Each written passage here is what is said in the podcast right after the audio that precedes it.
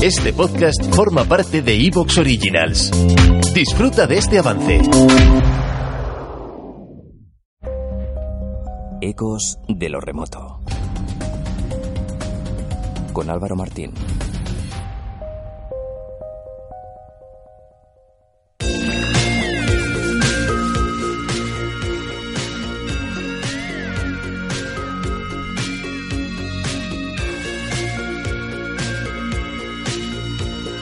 Pues si suena este Eye in the Sky, esta versión moderna, pues eso es que al otro lado del teléfono tenemos ya a nuestro amigo Alex Ribeiro para que nos hable de lo que está pasando en el espacio, de los temas más candentes, el que está muy metido en las redes sociales y que podéis seguirle especialmente en Twitter, es un lugar donde pues sus hilos y sus conversaciones tienen mucho seguimiento y nos va a hablar de un tweet que recientemente ha tenido un éxito brutal, un tema interesantísimo que puede sonar y de hecho lo es, a ciencia ficción, pero por otra parte es una teoría muy llamativa sobre el universo en el que estamos y sobre otro universo. Por lo tanto, vamos a hablar con Alex Ribeiro y está al otro lado, ¿verdad? Alex, buenas noches. Muy buenas noches. Bueno, pues um, lo primero, nada, hemos empezado este año y coleaban coleaban dos, dos noticias de las que ya hablábamos a finales del 18 y era precisamente la misión china a la Luna a la cara oculta y también por otra parte la aproximación de aquella sonda que se dirigía a Última Thule. Así que vamos a hablar un poquito de todo esto y si te parece empezamos por China. Perfecto. China, que todavía sigo sin saber cómo se pronuncia la dichosa misión. yo, yo lo llamo Chang'e 4. Sí, yo, yo, yo según va el día. Hay días que lo llamo Chang'e 4, hay días que lo llamo Chang'e 4 hemos pensado la llamaré Change 4.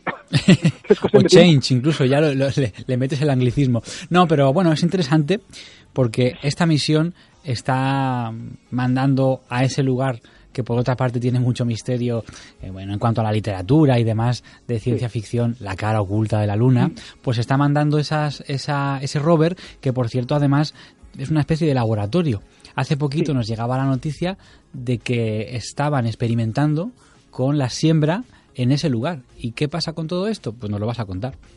Sí, bueno, estaban experimentando, más que con la siembra, lo que habían, lo que habían llevado, y hay que decir que no era el objetivo principal de la misión, entonces por tanto lo que ha pasado no es un drama, es que eh, habían llevado una, una biosfera, que en realidad es simplemente pues una cápsula en la que había tierra, semillas de algodón, colza, eh, arabidopsis, que es una planta que los, los biólogos estudian mucho, eh, había patatas también y huevos de eh, mosca de la fruta y levadura.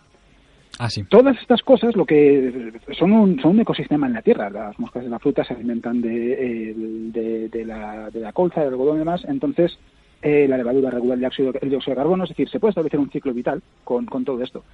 ¿Y qué querían ver los, los chinos? Pues básicamente si esto arrancaba en la Luna. Y resulta que sí, que la semilla de algodón floreció. Se, eh, creció a los, a los pocos días de, de arrancar el experimento eh, entonces, bueno, la alegría evidente, aunque claro, hay que decir que eh, aunque esté en la Luna, la única diferencia respecto a la Tierra, en, este caso al estar dentro de una cápsula muy controlada, con las condiciones de la Tierra, es una gravedad diferente, nada más. Pero claro, ver que crece una, una planta en condiciones diferentes en cuanto a gravedad, ya, sigue, ya es un, gran avance, ya te permite ver que, bueno, parece que, oye, si es la, gravedad lo único que, va a cambiar, que es lo que necesitamos que, cambie, o sea, lo único que no podemos cambiar en la Luna, y podemos cultivar cosas, oye, es, un gran paso. Entonces, claro, la alegría inicial es comprensible, pero a los dos días, al día siguiente, no recuerdo eso cuánto tiempo pasó, pero fue muy poquito, eh, llega la noticia de que eh, un, un problema en el suministro eléctrico de la cápsula había hecho que se quedase sin, bueno, pues sin el sistema de calefacción y que la temperatura cayó a 50 grados bajo cero. Wow. sí, y se, dio la catástrofe. Claro, se congeló todo, nada, no no hay posibilidad de que las, o sea, bueno, no había posibilidad de que las plantas sobreviviesen porque esto fue a principios de mes. Y, bueno, eh, se quedó la incógnita de ver qué hubiese pasado, ¿no? Si hubiesen eh, eclosionado los huevos de la, de la mosca de la fruta, si se hubiesen alimentado esas plantas, si hubiesen crecido las patatas, porque la idea de, los chinos saber también, bueno, si tú puedes cultivar en la luna algodón, es decir, para hacer tejidos, patatas para alimentarte, y eh, colza para el aceite, ya, puedes crear lo más importante que necesitas para no tener que depender de la tierra en, eh, al menos no al 100%, sigues necesitando la Tierra para muchas cosas, pero hasta cierto punto, aunque sea de una manera limitada, eres autosuficiente. Y, bueno, pues al final nos hemos quedado con la incógnita de, bueno, parece que se puede hacer, pero el, el, experimento pues ha terminado antes de lo que se quería.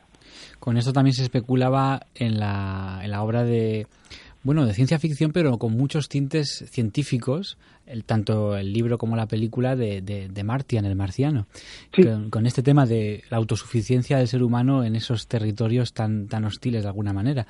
Bueno, pues no sé si tienen en mente poder repetir o si ya eso es imposible ya de, de, replicar este experimento. En, en, esta en esta misión es, imposible porque solo, está, esa cápsula. Claro. Ahora, para, para Change 5 o Change 5 o como la queramos llamar, pues no lo sé. no En principio no, hasta donde sé, porque es verdad que hay que decir que es, muy difícil conseguir información eh, fiable desde, China porque la mayoría son noticias de una agencia china que se traducen en inglés y muchas veces la traduce gente no especializada entonces, claro, muchas veces llegan datos incorrectos. Por ejemplo, la imagen que se hizo inicialmente, y yo, yo mismo la utilicé, de la semilla, sí. era en realidad, se ve un tallo verde magnífico, sí, sí, que el experimento en la Tierra. Que se hizo, ¿Ah, es decir, básicamente, claro, claro, tú haces la prueba en la Tierra para asegurarte que funciona. Sí, o sea, tú cierras toda una cápsula y dices, no, bueno, primero vamos a ver que eso realmente funciona en la Tierra para que no nos estemos liando. Esa, esa foto fue la que se distribuyó. Luego ya distribuyeron la buena, que en la que se ve que sí, un tallo pues mucho más pequeñito, más, más, eh, más raquítico. ¿Te está gustando lo que escuchas? Este podcast forma parte de Evox Originals y puedes escucharlo completo y gratis desde la aplicación de Evox. Instálala desde tu store y suscríbete a él para no perderte ningún episodio.